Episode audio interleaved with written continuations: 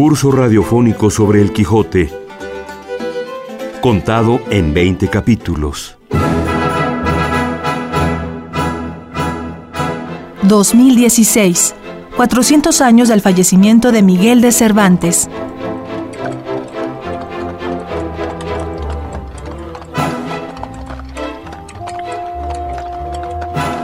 Capítulo 20 que trata sobre el final y trascendencia de El Quijote.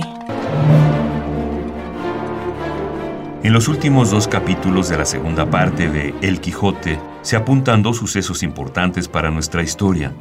Cuando llegan a su aldea, Don Quijote y Sancho escuchan de unos jóvenes lo siguiente.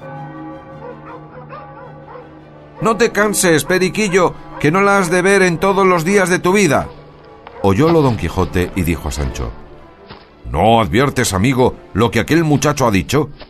¿No la has de ver en todos los días de tu vida? Pues bien, ¿qué importa? respondió Sancho, que haya dicho eso el muchacho. ¿Qué? respondió don Quijote. ¿No ves tú que aplicando aquella palabra mi intención quiere significar que no tengo de ver más a Dulcinea?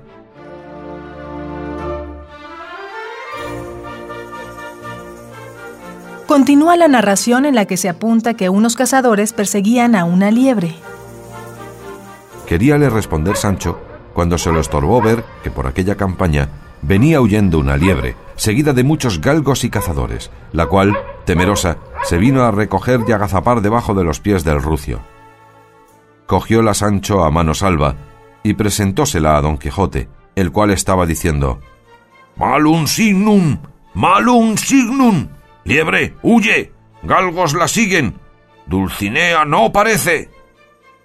Extraño es vuesa merced, dijo Sancho. Presupongamos que esta liebre es Dulcinea del Toboso, y estos galgos que la persiguen son los malandrines encantadores que la transformaron en labradora. Ella huye, yo la cojo y la pongo en poder de vuesa merced que la tiene en sus brazos y la regala. ¿Qué mala señal es esta? Ni qué mal agüero se puede tomar de aquí. Los dos muchachos de la pendencia se llegaron a ver la liebre, y al uno de ellos preguntó Sancho que por qué reñían, y fuele respondido por el que había dicho no la verás más en toda tu vida, que él había tomado al otro muchacho una jaula de grillos, la cual no pensaba volvérsela en toda su vida. Sacó Sancho cuatro cuartos de la faldriquera y dióselos al muchacho por la jaula, y púsosela en las manos a don Quijote diciendo He aquí, señor, rompidos y desbaratados estos agüeros, que no tienen que ver más con nuestros sucesos, según que yo imagino, aunque tonto, que con las nubes de antaño. Y si no me acuerdo mal, he oído decir al cura de nuestro pueblo que no es de personas cristianas ni discretas mirar en estas niñerías, y aun vuesa merced mismo me lo dijo los días pasados, dándome a entender que eran tontos todos aquellos cristianos que miraban en agüeros.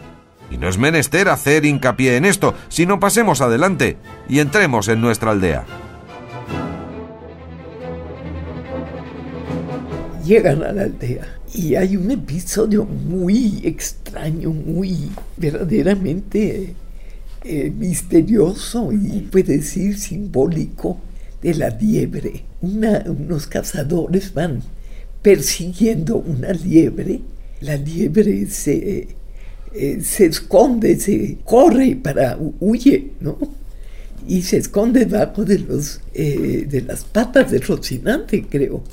Y Sancho va y la agarra y se la pone a Don Quijote en, en los brazos. Y le dice que haga de cuenta que es Dulcinea. Antes de eso, hay un momento en cuando van entrando en la aldea en que Don Quijote cuando ve la liebre, creo que está en relación con la liebre, dice, Dulcinea no aparece, sí, no aparece. Es decir, había, don, Sancho le había prometido que Dulcinea, puesto que él ya se había azotado, que nunca se azotó, que iba, eso era el desencanto de Dulcinea, y que se la iban a encontrar en el camino. Y Don Quijote, que realmente ya siempre ha creído todo lo que le dicen, ¿no? Lo cree. Y entonces entra Don Quijote en la aldea y dice, eh, varias cosas. Dice malum signum, malum signum. Dice Dulcinea, no aparece. Eh, la liebre huye de los cazadores. Algo muy extraño, dice ahí.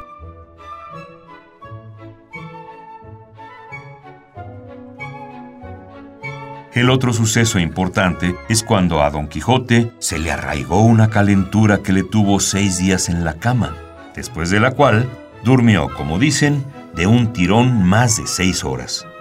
Para esa época, según nota de Francisco Rico, la fiebre y el sueño profundo se consideraban señales de la recuperación de la salud mental.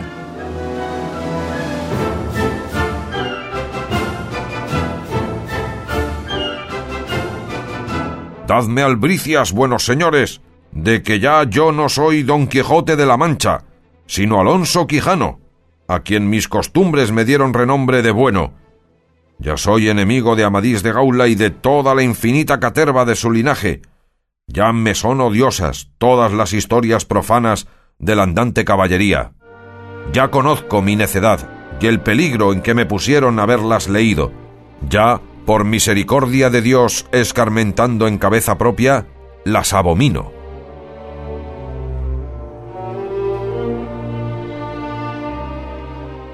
Después de que aparentemente recuperó la cordura y dijo ahora llamarse Alonso Quijano el Bueno, mandó llamar al cura para confesarse y dictar su testamento. Ítem, mando toda mi hacienda a puerta cerrada Antonia Quijana, mi sobrina, es mi voluntad que si Antonia Quijana, mi sobrina, quisiere casarse, se case con hombre de quien primero se haya hecho información, que no sabe qué cosas sean libros de caballerías, y en caso que se averiguare que lo sabe, y con todo eso mi sobrina quisiere casarse con él y se casare, pierda todo lo que le he mandado, lo cual puedan mis albaceas distribuir en obras pías a su voluntad.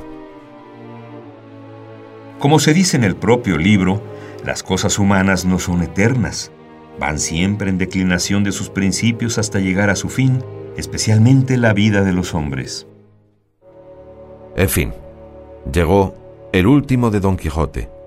Después de recibidos todos los sacramentos y después de haber abominado con muchas y eficaces razones de los libros de caballerías, hallóse el escribano presente y dijo que nunca había leído en ningún libro de caballerías que algún caballero andante hubiese muerto en su lecho tan sosegadamente y tan cristiano como Don Quijote, el cual, entre compasiones y lágrimas de los que allí se hallaron, dio su espíritu, quiero decir, que se murió.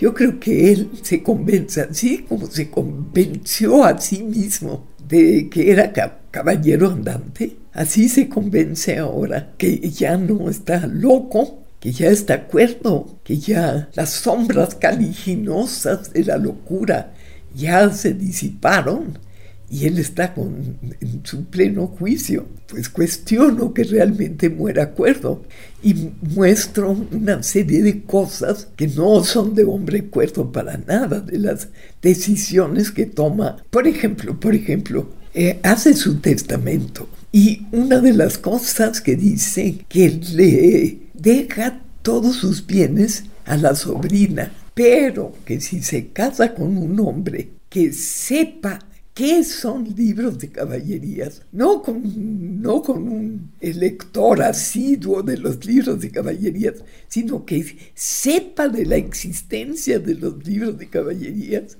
que entonces la deshereda. Bueno, eso no es de hombre cuerdo, ¿no? Creo yo. Y hay varias otras cosas, varios otros indicios para mí de que pues no está de acuerdo. Nuestra profesora, la doctora Margit Frank, en contra a la opinión universal de que Don Quijote murió cuerdo, aliviado de su locura, sugiere otra posibilidad bastante más compleja. Una mirada de lectora avesada concluye que hay posibilidad de que Don Quijote haya fallecido igual de loco que en el primer capítulo. En su ensayo titulado Don Quijote muere cuerdo, Margit Frank devela algunas pistas para ahondar al respecto. Cita lo que han dicho varios personajes en esta segunda parte a manera de pistas que nos proporciona Cervantes. Don Antonio Moreno, al responderle al bachiller Carrasco, pero yo imagino que toda la industria del señor bachiller no ha de ser parte para volver cuerdo a un hombre tan rematadamente loco. El hijo de don Diego de Miranda, Lorenzo Miranda, ha dicho de don Quijote. No le sacarán del borrador de su locura. Cuantos médicos y buenos escribanos tiene el mundo. Sancho Panza lo ha dicho en varias ocasiones. Yo tengo a mi señor Don Quijote por loco rematado. Asimismo, hay una definición, nos recuerda Frank, en la que se dice que él es un entreverado loco, lleno de lúcidos intervalos. Lúcida descripción porque la locura de Don Quijote es total y solo parece desvanecerse por momentos. Nuestra guía, para rematar, nos recuerda que no es lo mismo lucidez que cordura. Don Quijote está totalmente loco, pero es capaz de discurrir con enorme lucidez sobre toda clase de asuntos concluye Frank, esta novedosa aseveración que va en contra de la opinión universal de que muere cuerdo. Incluso Borges, el sabio Borges, se lamenta de que Don Quijote muera curado de su demencia.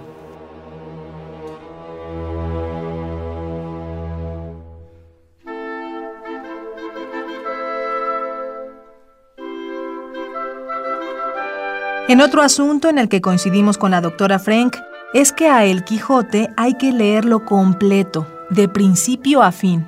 También hay que perderle el miedo, desacralizarlo, volverlo más cercano, más nuestro. Este curso pretendió solo ser una guía en su propia lectura de El Quijote, una manera de hacerlo atractivo al resaltar los temas, al seleccionar algunos fragmentos, al fijarnos en algunos personajes o frases. No olvidemos, dice Frank, que este libro fue escrito para divertirnos, para hacernos reír, para pasar un buen rato a pesar de que sea una novela compleja con varias lecturas.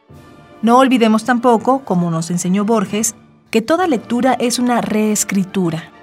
Cuando Don Quijote le explica a Sancho Panza, sabiamente explicado por cierto, el significado de la palabra erutar o regoldar, a saber, significan lo mismo.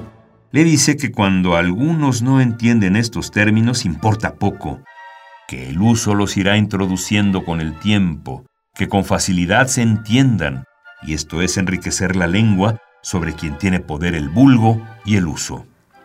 Nosotros nos encontramos con varias palabras, conceptos o vocablos, a razón lo mismo, que son del español antiguo, del español del siglo XVII, que ya perdieron su uso. Entendemos que en algunas partes de provincia, en nuestro país, las usan porque fueron traídas por los españoles de la conquista. Así, palabras como truje, mesmo, recibir, della, teste, priesa, desfacer, trujo, celebro, cerebro, ansí, miralle, mirarle, o saorí, incluso en Pedro Páramo viene como saorín o saurín, como sinónimo de adivino. Solo nos dan muestra de cómo el lenguaje va cambiando, adaptándose, como dice Alex Grigelmo, de acuerdo al uso y reglas bien establecidas. Por eso, a pesar de que está llena nuestra novela de dichas palabras, ya citadas y otras, podemos entender muy bien el Quijote sin necesidad de notas aclaratorias. Por último, con el Quijote, también quedan nombres e ideas que se vuelven parte del ingenio colectivo. Quijote, Hidalgo, caballero andante, caballero de la triste figura, escudero, Rocín, Rocinante, Toboso, Dulcinea, entre otros. Ese es el legado de Cervantes, de El Quijote. Vale.